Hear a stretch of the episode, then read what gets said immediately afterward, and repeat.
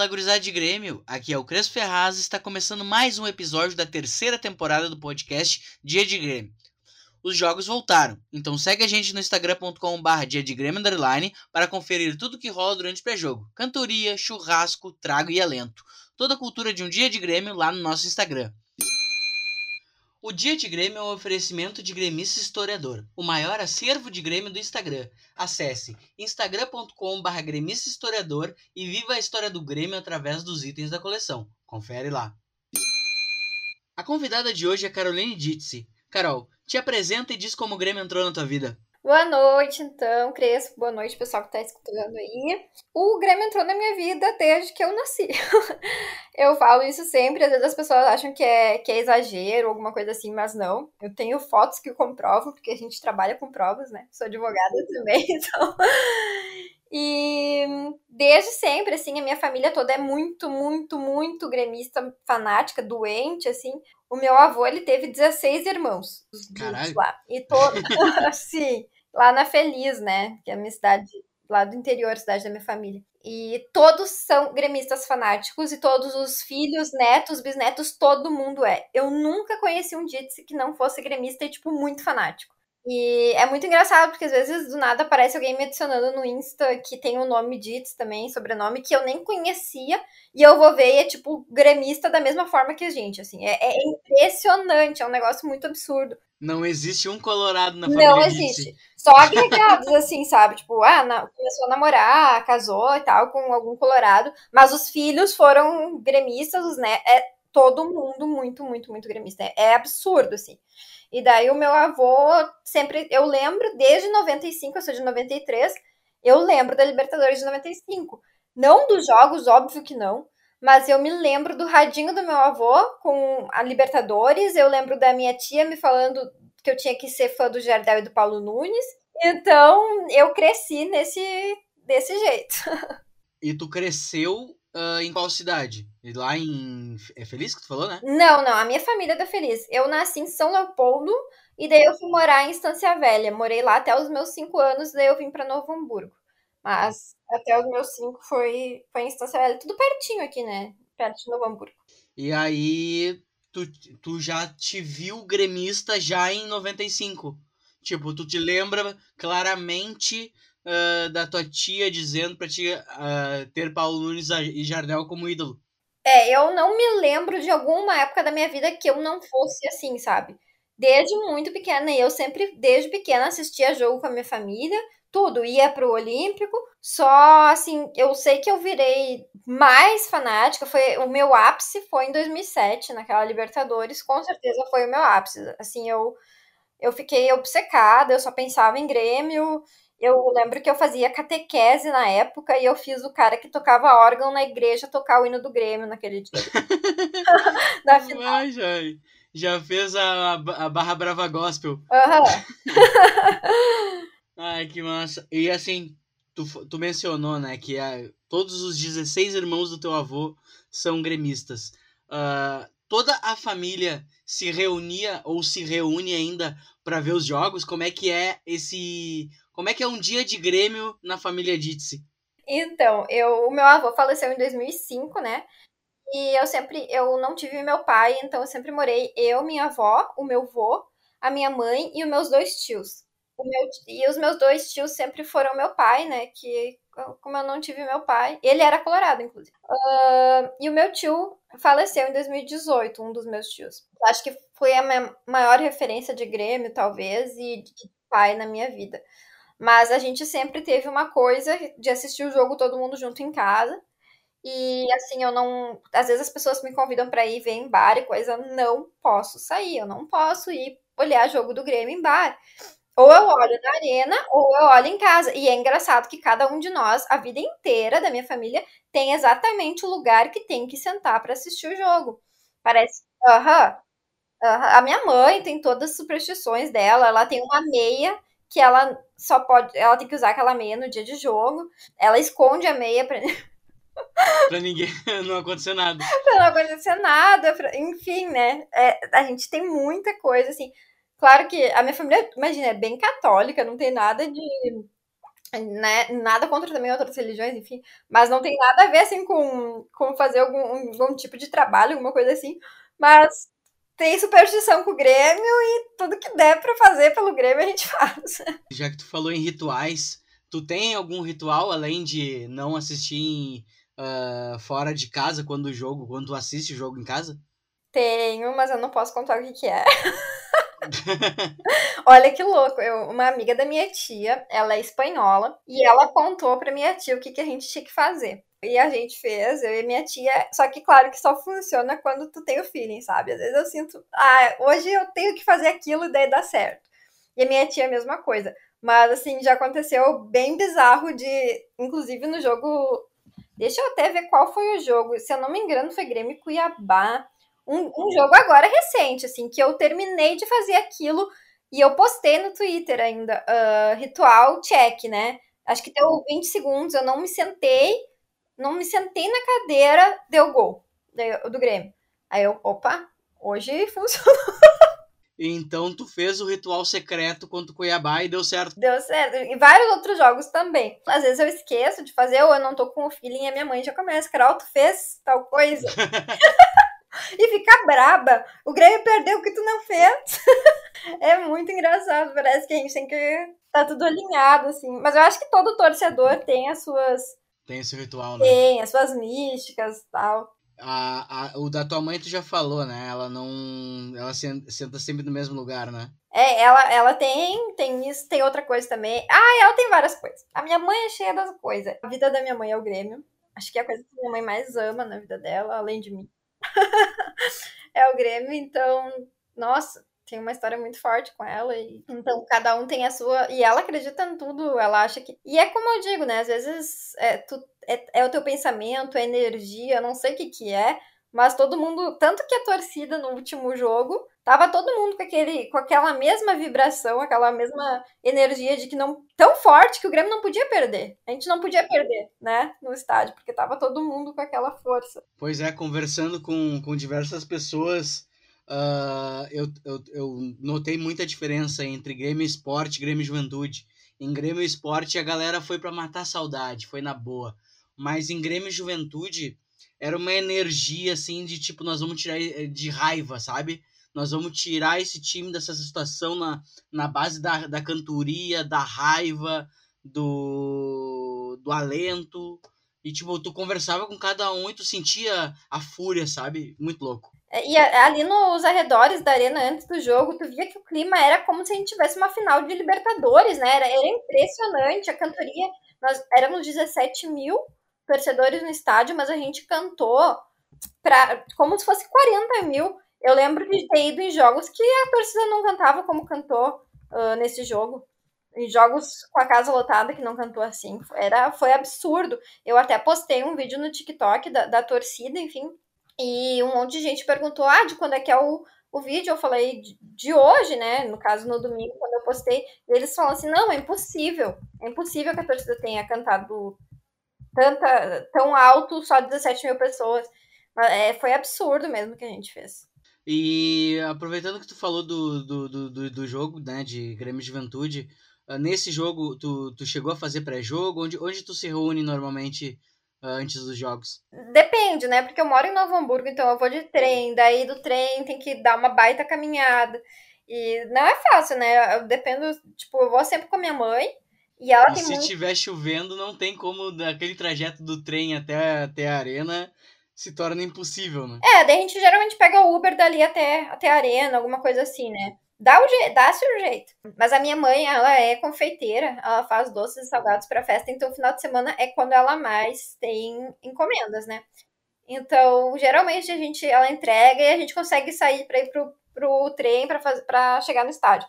A gente chegou mais cedo dessa vez, porque a gente queria encontrar a galera do nosso grupo aí, do, dos criadores de conteúdo. criadores de conteúdo. Não encontramos ninguém. Eu e a Mel saímos, a gente não encontramos ninguém. É que tava muita galera na rua também, né? Tava, tava uma festa, parecia Libertadores. Eu queria voltar um pouquinho, um pouquinho de novo ali no, no, no, do, no dos rituais que eu gostei. apesar de, apesar de, de tu não ter largado a fofoca inteira e fofoca pela metade quase mata a fofoqueira, né? da tua família, de todo mundo, né? Todos aqueles 16 irmãozitos, mais os, os que nasceram depois. Tem alguém, assim, que tenha um ritual muito, uh, muito diferente e que tu possa contar pra gente? Pior que isso eu não sei. Eu não sei, porque não sei mesmo. Mas, assim, a, a família, assim, do meu avô, eles são tão tão gremistas que eu tenho uma tia-avó, que tem, deve estar com uns 80 e poucos anos, e quando a gente caiu para a segunda divisão, a, a segunda vez, essa mulher entrou em depressão profunda, ela entrou em depressão de verdade por causa do Grêmio.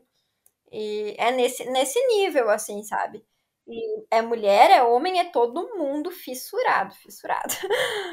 E quando foi que a primeira vez que tu foi no estádio foi com a tua mãe? Foi com a minha mãe e com a minha tia, e essa história é muito legal, que a minha mãe até vai contar. Tem um, um outro produtor de conteúdo do Grêmio que tá fazendo um livro sobre algumas coisas históricas, assim, de torcida, e até conversaram com ela para ela falar sobre, e ela tá pensando em falar sobre essa história. Quem é o É o Fernando Junqueira, não sei se tu sabe quem ele é. Acho que não. Ele tá no nosso grupo? Não, não. É, ele é amigo da minha mãe há mais tempo, mas do Facebook. Eu, eu sigo ele no, no Twitter. Eu sigo ele desde a época que o Inter tava naquele negócio do PDF. Ele que atualizava sempre, ele sempre tinha as informações. Daí ele convidou, assim, a minha mãe pra ser uma das que ia falar sobre uh, alguma aventura no estádio, alguma coisa. E ela pensou em, em levar essa história, né? Que foi a minha primeira vez no Olímpico quando eu tinha. É, eu acho que foi 95 ou 96. Eu acho que 96. Eu era bem pequena. E eu, é, criança, assim, eu tinha muitos problemas respiratórios. Eu tinha amidalite, eu tinha várias doenças, assim. E nesse dia eu tava queimando em febre, muito doente de amidalite. E a minha tia e meu tio estavam ali em casa, o marido dela e ela. E começaram a falar de, de ir pro jogo no Olímpico. E eu ouvi aquilo e eu comecei a falar pra minha mãe: mãe, eu quero no game, eu quero no game. Assim, né? Nem sabia falar direito. E a mãe, não, mas Carol, tu tá, tu tá doente, tu tá com febre. E daí eu fui e me escondi dentro do carro. Ah. Uhum. E claro que eles me encontraram lá, mas aí acabou que todo mundo ficou com tanta pena da criança querendo ir pro Olímpico que eu fui, né? Aí eu, eu só eu disse que eu cantava o caminho inteiro. Eu, eba, eu vou no game, eu vou no game. Eu dormi o jogo inteiro, né? Porque eu tava tomando antibiótico, tava tomando coisa pra, pra doença, enfim. Aí terminou o jogo, acordei e eu só. Eba, eu fui no game. e essa, essa foi a minha história. A criança, a criança não, não parava de falar. E tu te lembra mesmo. Com, com, com, que idade foi isso quando tu foi a primeira vez no Grêmio? Eu, eu tinha dois, três anos, assim, eu era bem. Ah, ainda foi já na, naquela época que tu falou que, que tu começou aí na Libertadores de 95. É, eu ali esse jogo foi foi Brasileirão. Eu não lembro, na verdade. Eu não lembro qual foi nem qual foi o jogo. A minha mãe acho que lembra, mas eu não, não me recordo, óbvio, né? Até porque eu dormi, eu era uma, um nenê. Mas foi a minha primeira vez, assim. Foi a primeira vez que eu ganhei uma camisa do Grêmio da minha tia também, que eu tenho uma fotinho. Bem legal. Essa história aí a minha mãe acho que vai contar no livro. e aí, quando que tu, tipo, tá, os dois anos tu não teve tanta noção, assim, quando tu entrou no Olímpico, né? Ou teve, assim. Quando que tu começou a ter, assim, que tu começou a notar, assim, bah, o, é o Olímpico gigantesco, quando que tu teve a sensação, assim, de estar indo aos Jogos do Grêmio? Eu acho que foi mais ali 2007 mesmo. Eu ficava, que eu ficava muito assim, meu Deus, sabe? E a torcida dava show, foi, teve tinha aquela época que a gente ligava as luzes com o celular, lembra? Acho que uma vez faltou luz, e daí fizeram isso, e depois virou meio que rotina fazer isso, né, a torcida. E, e daí ali eu comecei a ficar assim, e eu amava a sensação de ir pro Olímpico, né? Eu, eu sempre sofri de depressão desde 2010. Então, eu me apeguei muito no Grêmio. O Grêmio foi uma coisa muito importante na minha vida. E ir pra arena, muitas vezes, era a única coisa que eu o único jeito de alguém me tirar de casa era assim, sabe? Então era. A dosezinha de ocitocina, serotonina. Exatamente. A válvula de escape foi total o Grêmio e, e é até hoje, sabe? Mesmo nessa situação ruim, é aquela coisa que eu tô para baixo e coisa. Eu, eu me apego no Grêmio, não adianta. As minhas amizades, eu gosto, né, de ter amigos que vivem de Grêmio também, porque, porque eu só sei falar disso praticamente. Eu cresci a minha vida com amigas que só falavam de, de silicone, de não sei o que, e eu ficava, tá, mas... Uau, o que, que eu tô fazendo aqui? Exato! Então, é, é isso. Até me perdi do que eu tava falando. E assim, então a partir de 2007 tu começou a ir mais nos jogos? Isso, é, comecei a ir mais, assim, e, e ficar mais fanática mesmo.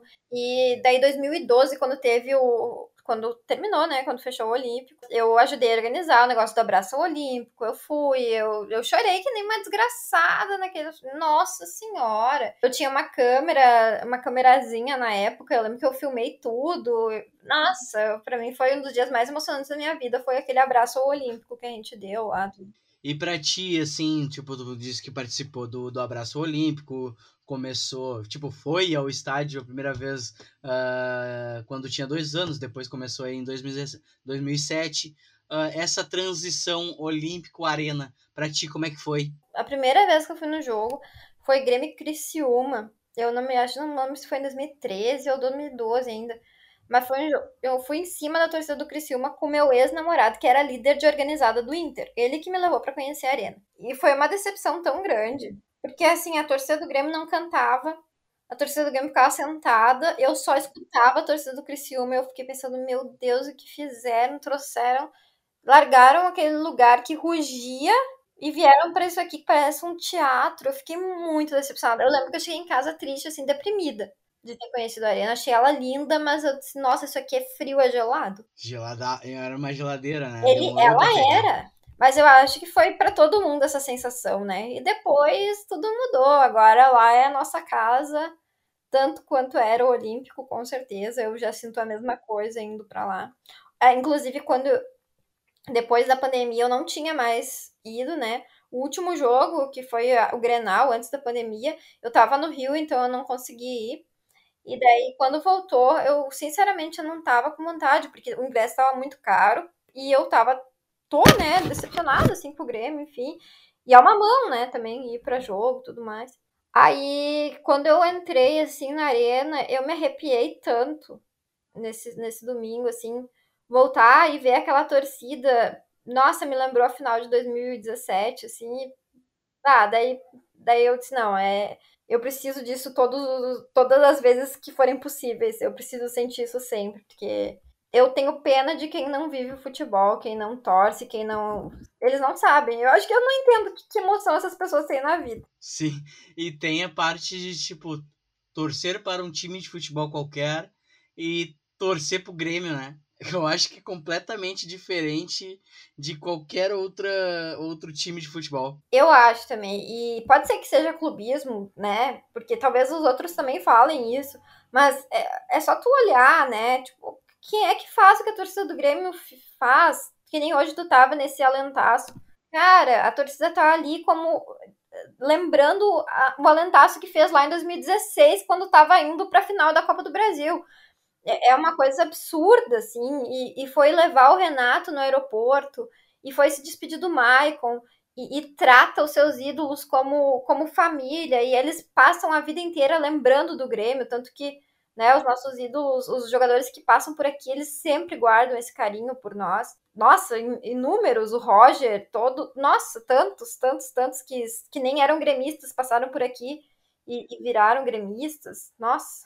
Uh, a Carol mencionou, né? Então acho válido ressaltar aqui que esse podcast está sendo gravado bem no, no dia 24 do 10, no, no dia do embarque do Grêmio para jogar contra o Atlético Goianiense e teve um alentaço o time em 19 colocado e não parecia um time que está eh, em penúltimo colocado do campeonato. A torcida compareceu, a torcida só precisava ser convocada, alguém com energia convocar a torcida e a torcida pegou junto.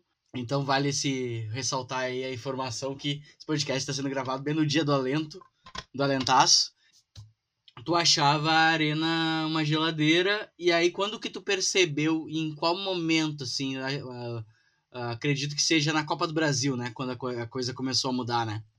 É eu acho que a torcida sentiu de novo e foi foi na Copa do Brasil sim.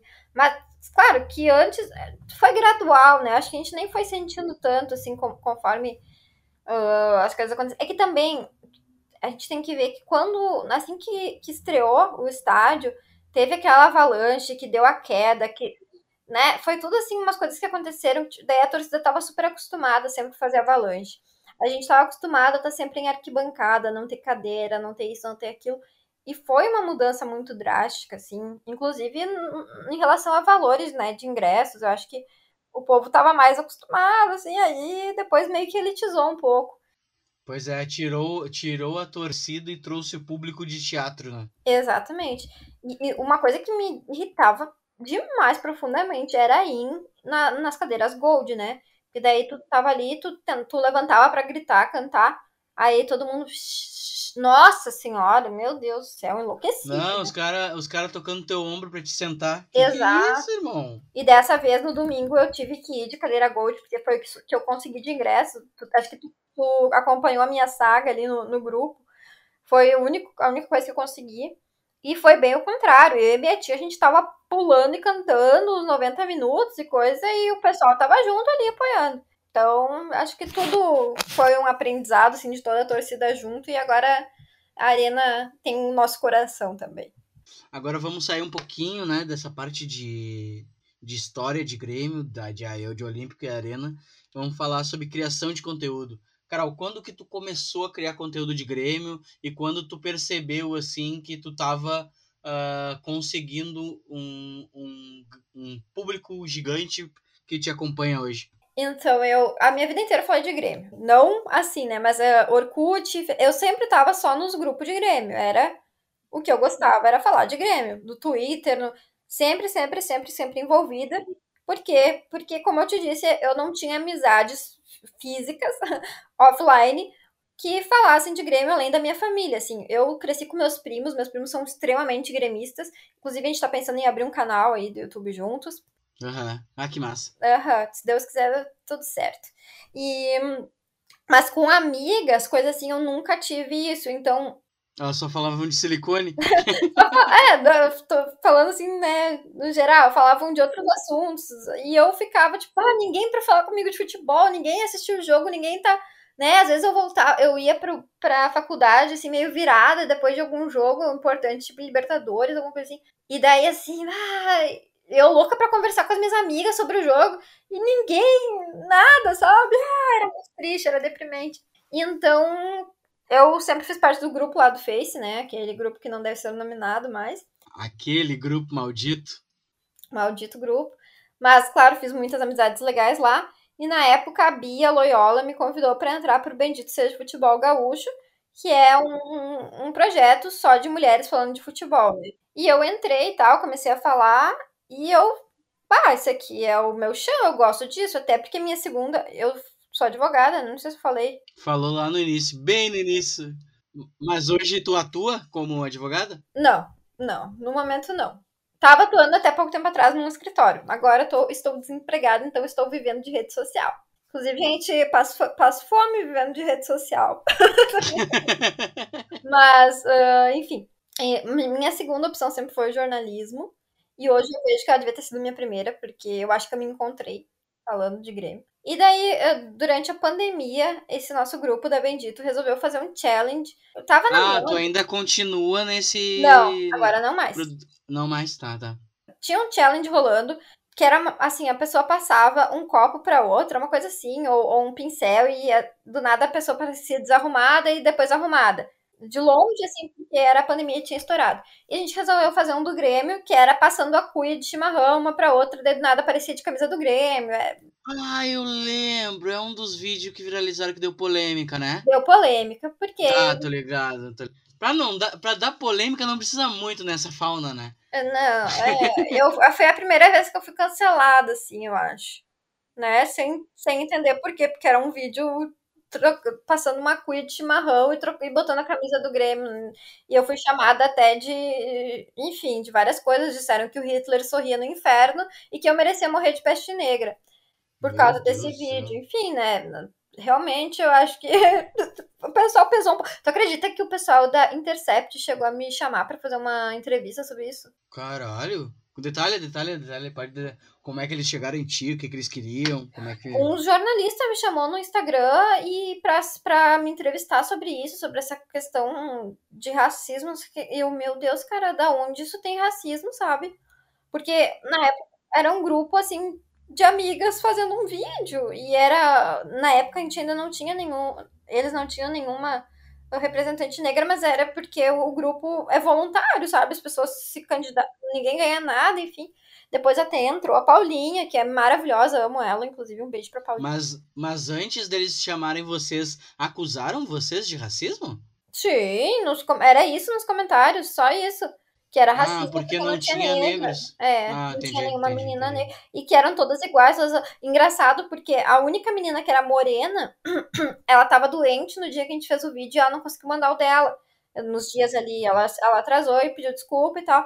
A única morena, então acabou que era realmente tudo loira e uma ruiva.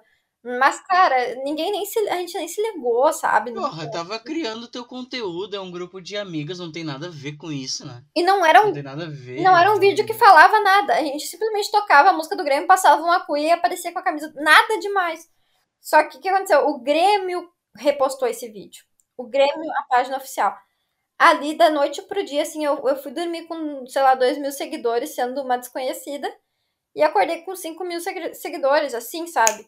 E eu, puta merda, agora. Isso no Instagram? No Instagram, isso. Ah, tu tinha. Na, na época desse vídeo, tu tinha 2 mil. É, 2 mil e pouco. Aí tu acordou com 5. É. Aí foi crescendo. Tá, literalmente da noite pro dia, Entendi. assim, sabe? Eu, eu fui dormir chorando por causa do, do, das ofensas pesadíssimas que eu li. Isso é uma coisa importante de dizer que as pessoas elas não fazem ideia de quanto alguns comentários podem machucar os outros, né? E depois acontecem coisas com as pessoas e né? E não adianta vir falar de setembro amarelo e coisa assim. Inclusive, esse negócio do grupo do Grêmio que eu tinha citado antes, pô, as pessoas pesam demais, velho. Eu já saí desse grupo e continuam pesando, sabe? Eu não fiz nada para essas pessoas, eu nem sei quem elas são. É, eu acho que vale a gente ressaltar isso, né? Que a nossa torcida tem uma parte muito boa, mas a parte que fica só na frente do computador e que normalmente, normalmente não é uma galera que que vive o Grêmio, vive mais a internet do Grêmio, ela é muito maldosa, é uma torcida muito muito tóxica. A gente tem que se preocupar muito. E aí vai um recado para os criadores de conteúdo: a gente tem que se preocupar com o público que a gente está atingindo, gurizada. Uh, tem esse exemplo da Carol, tem o tanto de, de gente que ataca o Catimba, o tanto de gente que ataca a Kek, Uh, Tem um deu... menino, o Gomes, não sei se tu conhece ele, ele faz uh, TikTok, ele é no TikTok, tem 160 mil seguidores no TikTok, é de Grêmio.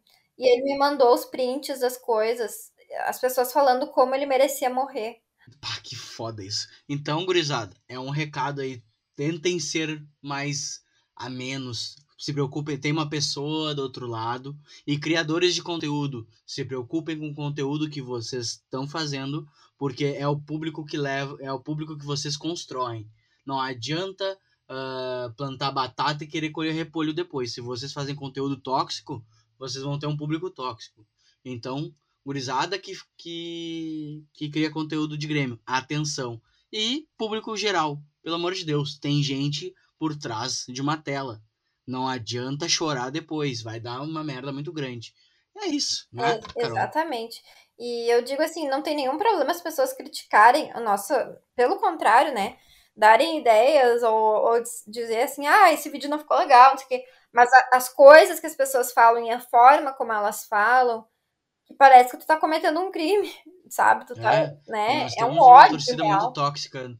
Uma torcida que, que de, de internet muito tóxica. E que, tipo, bah, chega, chega a doer, chega a doer ver os outros sofrendo, né? Já vi, eu vejo vejo seguido os, os que eu ando mais, né? Que é, o, que é o Catimba ali, eu vejo seguido os caras atacar ele. Ele tem uma resiliência do caralho, porque ele bloqueia todo mundo, nem vê, né? Então vocês estão falando sozinhos, tá? Que vocês estão falando sozinhos. Uh, então, e vamos parar com isso, gurizada. Não, não, é, não dá pra atacar a gurizada, porque, tipo, ninguém se acha melhor que ninguém porque cria conteúdo, então vamos acalmar aí, tem pessoas do outro lado, né? Exatamente. Esses dias até eu postei um negócio e eu falei uh, ironicamente, né? sobre isso, ah, que, que tem. Uh, o, pessoal tá com, o pessoal tá com inveja dos influenciadores, porque, porque virou um negócio uh, culpar o, a fase do Grêmio pros, pelos influenciadores, né? Esse era os culpados.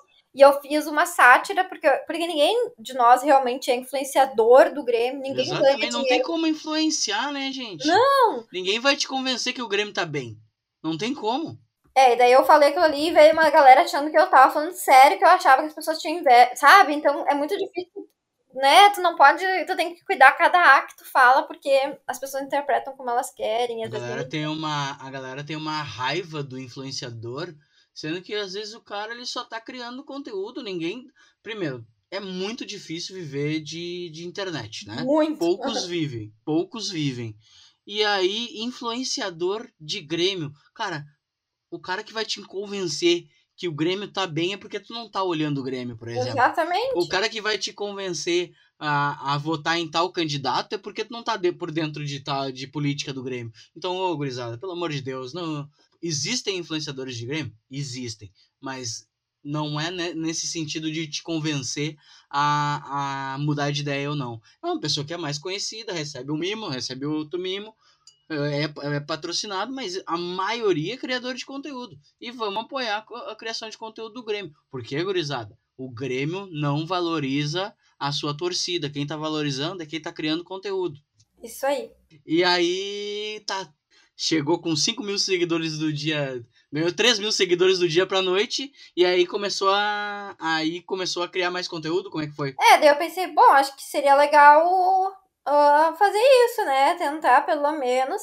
Porque eu, a minha mãe sempre disse que eu devia tentar isso aí. Porque ela diz, ah, Carol, tu é muito criativa, não sei o quê, tu devia ir para esse lado. E daí eu, bom, vou tentar, né? Sempre gostei de falar, sou muito falante, não cala a boca. Então eu disse, bom, vou tentar. Aí eu acho que deu, sei lá, uma semana, apareceu a primeira empresinha, assim, aqui de Novo Hamburgo, é, empresinha não no sentido pejorativo, mas por ser um, né, um comércio local, pequenininho, me chamando assim, ah, Carol, posso te enviar um, era um produto alimentício, enfim. E eu, claro, e daí eu, eu postei aquilo no, no mesmo momento que eu postei, veio umas três outras me procurando já. Não, é fudei que dinheiro chama dinheiro, né? Se tu botou que ganhou mimo, vai vir, vai vir mais mimos ainda. É, e o pessoal curtiu, sei lá, o jeito que eu fiz a propaganda, enfim. Eu disse, bom, então agora eu vou, vou seguir aí, né? Daí, como agora eu não tô advogando também, disse, bom, vou me dedicar às redes sociais. E aí, o que que tu começou a fazer de conteúdo do Grêmio? É, eu, eu sempre disse que eu não queria cair nessa de virar de fazer só dancinha, coisa arada, que todo, todo mundo tava fazendo. Então, eu continuei na Bendito por bastante tempo, depois até entrei para outras, agora eu tô na, no Gremistas Mais Belas, no Rainhas da Arquibancada, que também são assim, né, são, a gente faz vídeos de pré, pós-jogo, no Rainhas a gente faz o pré-jogo, no, no Gremistas Mais Belas a gente faz o pós-jogo, né, fazendo análise, assim, é mais cronismo, né, então é tipo mais op, opinativo, claro, a gente não coisas técnicas não sei nada, sabe? Essas coisas, nossa, não entendo. Eu entendo como uma torcedora. Enfim, né? Até gostaria de aprender mais essas partes tática e tudo mais, mas aí, aí eu tenho que. Vamos com calma. Tem que estudar um pouquinho mais. É, tem que se especializar nisso aí. É, daí eu virei, comecei a falar sobre isso. E daí no meu pessoal, que eu também crio conteúdo ali, eu comecei a fazer sobre a história do Grêmio, assim, sobre coisas que às vezes as pessoas não sabem.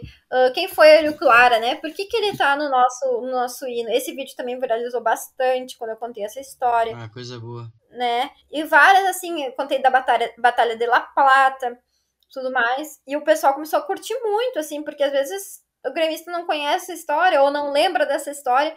E a nossa torcida é uma torcida muito coração, muito apaixonada e acho que mexer com a emoção do nosso torcedor foi, foi a melhor coisa que eu fiz, assim. Foi o que eu vi que deu certo. Acho ah, foi... interessante. Em que momento que tu estava, ou, que, ou qual conteúdo que fez, que foi o gatilho, que chegou o convite da Bridgestone para te criar conteúdo para eles, tá participando de uma de uma competição, né? Uh, detalha pra gente o que que é, mas antes fala o que que o como é que chegou o convite. Então, eu comecei a crescer muito, né, produzindo conteúdo mesmo, e eu fazia parte de um, de um aplicativo de, de influenciadores que se chamava Lemonet, que ele tem no, na América Latina toda, assim. E ali uh, aparecem algumas oportunidades com empresas assim mais renomadas que tu pode te inscrever, né? Só que quando saiu essa da Bridgestone, eu, eu não tinha me inscrito, nem tava mais no aplicativo, fazia tempo que eu nem tinha mais usado. E nisso veio a menina que era da Lemonet, que era da. que é a Lourdes, inclusive, que é um beijo pra ela, que ela me ajuda muito hoje. Ajuda todos nós a não pirar. E ela veio assim e disse: Bah, olha só, a gente tá com uma. Tipo, uma promoção da, da Bridgestone e para escolher o influenciador da Libertadores e eu tô procurando influenciadores e a primeira pessoa que eu me lembrei era de ti, porque tu fala de futebol, aham. Uhum. E ela disse assim, e principalmente porque tu é mulher e não tem muita mulher que fala de futebol. Daí ela disse, faz o teu vídeo de inscrição e me manda e vamos ver, né? Daí eu, beleza, fiz o meu vídeo de inscrição. Demorou muito, porque acabou atrasando todos os negócios da Bridgestone por conta da, da pandemia também. E acabaram me selecionando. eu lembro do dia, assim, acho que passou uns dois meses. Eu achei, bom, já era, né? Não, não vou. E daí nisso ela me ligou dizendo: Ah, parabéns, a Bridgestone te aprovou, adorou teu perfil, não sei o que. Eu fiquei, nossa, fiquei em êxtase, né? Foram só oito selecionados, então era pouquíssimos influenciadores, né? E eu estava ali naquela seleção, no meio de uma galera muito grande no TikTok, coisa assim. E eu não era tão grande ainda. Enfim, mas ah, uma emoção. Nunca imaginei viver uma coisa assim. E aí, como é que funciona essa, essa competição da Bridgestone? Eu não sei falar esse nome. como é que funciona a competição da Bridgestone? Vamos falar Bridgestone. Bridgestone. Bridgestone. Bridgestone. É. E daí ele são cinco desafios, né? E vieram oito influenciadores, dois técnicos, que é a Tainá Espinosa e o Bruno Formiga. Eu fui sorteada com o Bruno Formiga, mas agora como eu cheguei uh, nas quartas de final, eu, caiu dois do time da Tainá, porque eles uh, não produziram tanto quanto a gente. Então acabou que, sobrou, que ficou uh, disparelho, né? O time da Tainá ficou com um só participante, acabaram me remanejando pro, pro time da Tainá. Pois é, isso que eu ia perguntar, porque eu vejo, já que tu, tu era do time rival da Tainá, mas ela tá bem engajada na, na, nas tuas redes sociais, né? Ela tá comentando em tudo. Sim, ela comenta, ela compartilha, ela é um amor de pessoa, ela fala comigo no direct, ela me deu mentoria. Tu, tu tá imaginando isso? Eu tive mentoria com o Bruno Formiga e com a Tainá Espinosa. Eu nunca na minha vida imaginei ah, isso. que loucura. Né? E daí o Jorge Nicola, a, a toda essa galera, eles participam como convidados e eles começam a seguir a gente, eles interagem com a gente, eles dão. Eu fico assim, meu Deus, eu não acredito que isso tá acontecendo, sabe? E a cada fase a gente ganha um, um, pre, um presente da, da Bridgestone, que é sempre uma surpresa, que é para nos ajudar a produzir conteúdo. Então. E aí, como é que faltam quantas fases? Então, uh... agora quem passar vai para vai pra final, né? São os dois finalistas e vão para Montevideo na final da Libertadores. Do caralho. Uhum. Ah, só que tá bem afunilado. Eu tô aqui dele produzir conteúdo hoje. Acabei de fazer um conteúdo muito massa, só que tudo que a gente faz a gente tem que mandar pra Bridgestone aprovar. E eu terminei meu vídeo, eu tava, eu me maquiei toda, eu fiz um monte de coisa e eles simplesmente mandaram eu mudar tudo, porque eu falei de uma religião, tipo, de uma religião e eles disseram que pode ser entendido como intolerância religiosa. Daí eu tô e não foi, sabe? Foi uma coisa uh, voltada pro Halloween, coisa assim. Uma brincadeira, enfim. Mas, uh, mas eles disseram, né, que eles entendem que não foi, mas que sempre tem galera maldosa que pode. E a gente sabe que é verdade. É, a gente sabe. E como é que é os critérios de votação? É votação? É engajamento? Qual é o. Tem que produzir muito conteúdo, né? Que cada produção de conteúdo, cada conteúdo produzido vale 10 pontos. Cada interação com a gente vale um ponto, ou seja, cada visualização, cada curtida, cada comentário vale um ponto. E cada inscrição no nosso link vale 10 pontos. Então, o difícil é converter para o link. E agora, o difícil também engajar, né?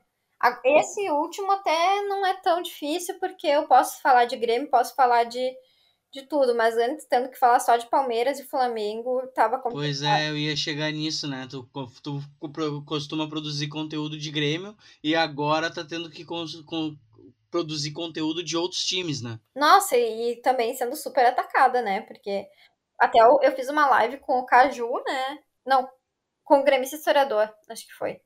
E ele disse, eles mandaram print pra ele, meu, de, um vídeo meu com o negócio do, do Flamengo, dizendo como é que tu faz live com uma mina dessa. Mandou pra quem? Pro, pro, pro Caju ou pro, pro Carlos?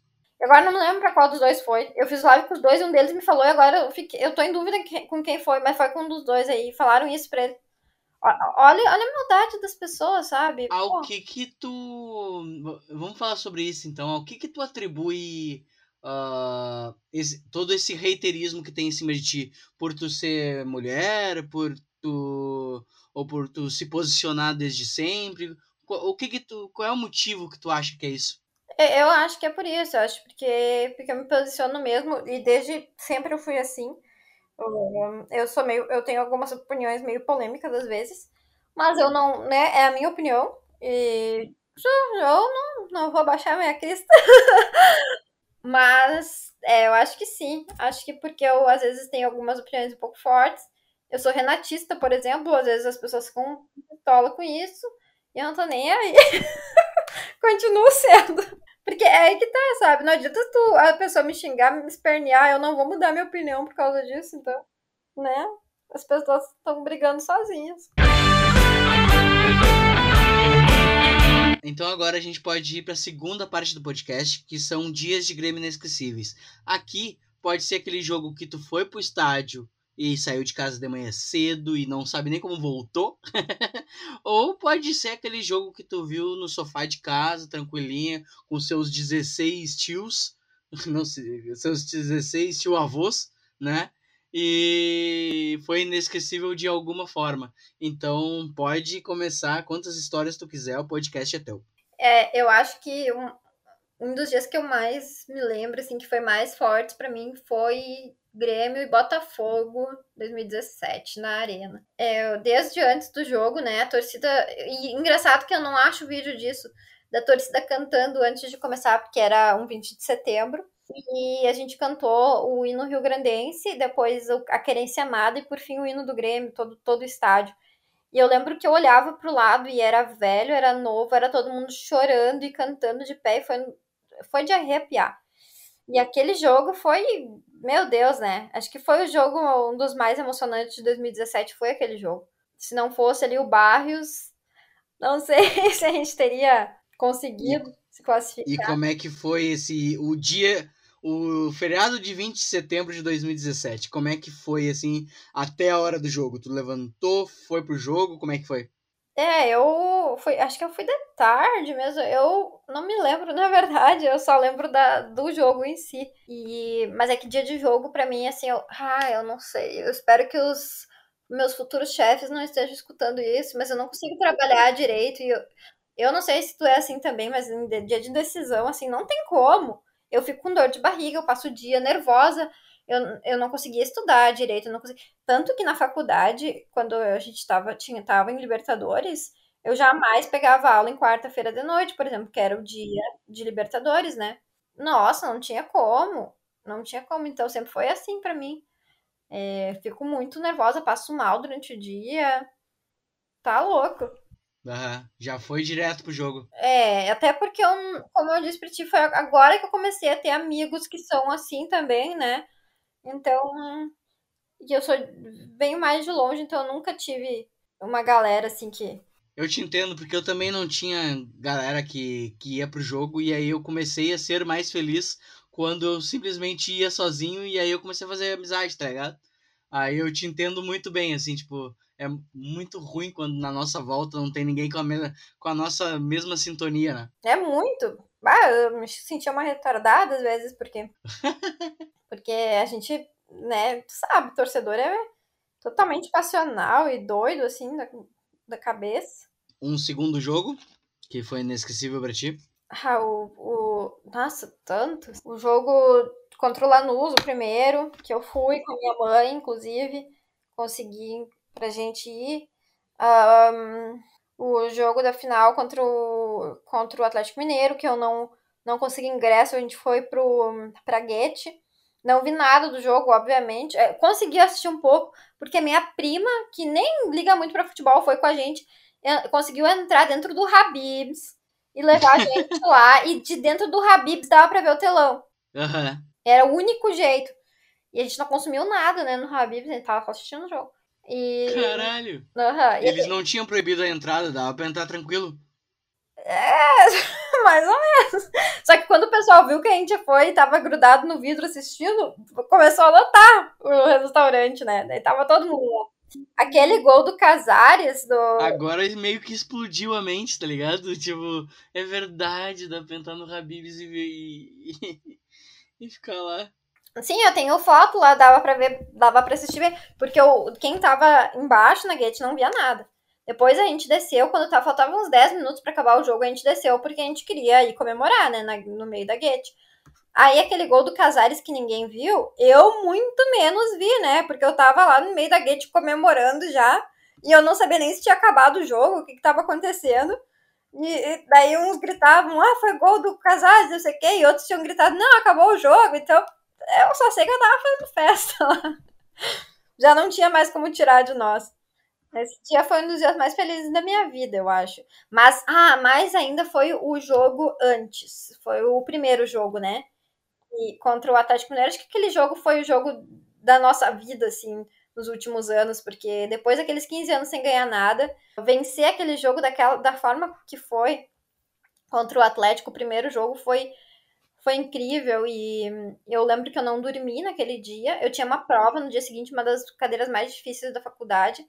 E eu não, eu não dormi, literalmente. Eu dei uma lida de 10 minutos na, assim, no meu caderno e fui di, direto, assim, do jogo, porque eu fiquei acompanhando a torcida no aeroporto, esperando a recepção. Foi às 5 horas da manhã que a torcida recepcionou o Grêmio no aeroporto, né? E eu fiquei acompanhando via live, tudo. E depois daquilo ali, nunca mais eu dormi, dormi antes das 4 horas da manhã. Nunca mais consegui dormir antes das 4 horas da manhã. Mudou totalmente o meu sono, minha rotina. É, de felicidade por causa do Grêmio. Hoje em dia eu não durmo por causa do Grêmio, uh, não durmo por causa do Grêmio, mas não não feliz, né? Por um motivo não tão bom. E todos esses jogos tu foi com a tua mãe? Acho que todos que eu me lembro, sim. Acho que todos eu fui com a minha mãe. Mais algum jogo que tu queira relatar? Ah, o jogo do, da final da, da, da Libertadores contra o Boca também.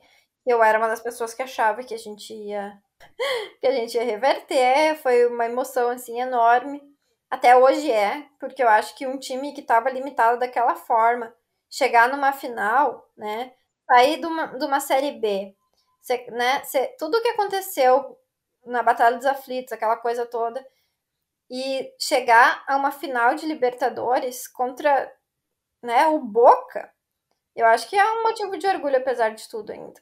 Antes de, antes de encerrar, antes de encerrar, lembrei de uma coisa que tu fez ontem, acho que ontem, né? Que, ou hoje, que tu foi no, no, no Grenal das Lendas, né? Ah, sim, foi ontem. Uhum. Tu produziu conteúdo lá? Como é que foi a como é que foi, como é que tu, tu, viu o jogo de dentro do campo, né? Como é que foi isso? Sim, ah, foi muito legal. É, a Ellen, né, que tá no nosso grupo ali dos criadores, uh, ela conversou com o pessoal lá de dentro e eles disseram, não, vocês vão entrar e vão entrar VIP, sabe? Então, quando eu cheguei lá, na hora, eles, as gurias vieram lá e disseram: Vem, Carol, vem pra cá que nós vamos assistir de dentro do campo. Aí eu, nossa senhora, né? nunca imaginei isso na minha vida e foi muito legal. Os jogadores foram tudo cumprimentar a gente, a, o pessoal da, da comissão técnica ali que tava tirando fotos e coisa, tudo tirando foto das gurias ali sentado no banco assistindo. Ah, foi muito massa. Patrício Ai, foi um cara que eu gostei muito, assim. Um, nossa, ele foi meu vizinho na praia um tempo quando eu era criança. E eu a vida inteira adorei ele. Enquanto reencontrei ele, tirei foto e tudo.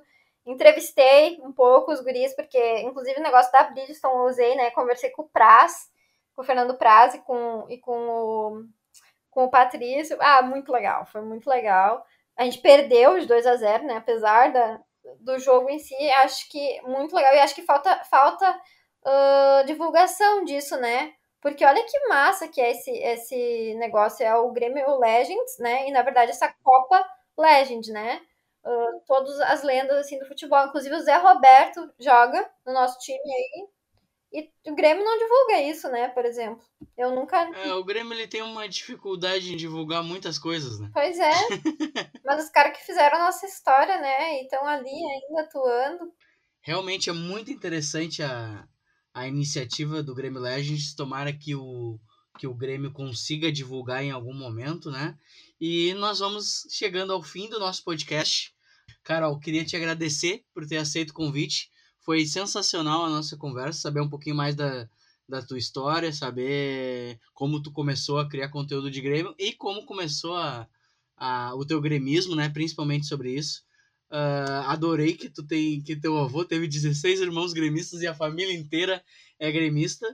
E te agradecer novamente e mais uma vez e para finalizar mandar um, um beijo, um abraço para a galera do, do nosso grupo de criadores de conteúdo do Grêmio, gurizada boa, que cria conteúdo pensando no, no Grêmio, né? E é isso aí, gurizada. Quem, uh, quem faz o Grêmio é a torcida, quem faz quem tem que que se o Grêmio não mostra, é nós que temos que fazer. Comecem a criar conteúdo de qualidade do Grêmio e era isso. Então, Carol, muito obrigado e dá o, pode dar o teu recado final aí. Ah, então quem agradece sou eu, o convite, o papo, adorei. Uh, desculpa se eu gaguejei, se falei bobagem, se me perdi às vezes, que eu sou meio assim, eu falo demais, falo pelos cotovelos, então às vezes eu, eu me perco, tenho que voltar. Uh, agradecer muito, muito, muito. Agradecer o Carlos que fez esse grupo, que uniu a gente Exatamente. aí, né? Porque é sensacional a ideia desse grupo. E essa coisa de, da criação de conteúdo, a gente já fez muita coisa legal, inclusive esse, esse manifesto que a gente fez ali para o Grêmio baixar os preços do ingresso, trazer a, a, os instrumentos de volta. Eu acho que isso é muito importante, né? Nesse momento de pandemia, principalmente, que a gente não pode estar tanto fisicamente como a gente gostaria, então a gente está usando a nossa voz das redes sociais para né, fazer algo pelo time pedir pra gente, pra nossa torcida continuar nessa vibe, né? Nessa força toda que a gente já viu que a torcida faz sim a diferença. E torcer, rezar muito para que o Grêmio saia dessa, porque eu, não sei vocês, mas eu não vou aguentar ver uma terceira queda. Eu não sei o que eu vou fazer na minha vida. Eu não posso aceitar isso e não vai acontecer. então era isso, gurizada. Dali Grêmio e tchau! Com o Grêmio onde o Grêmio estiver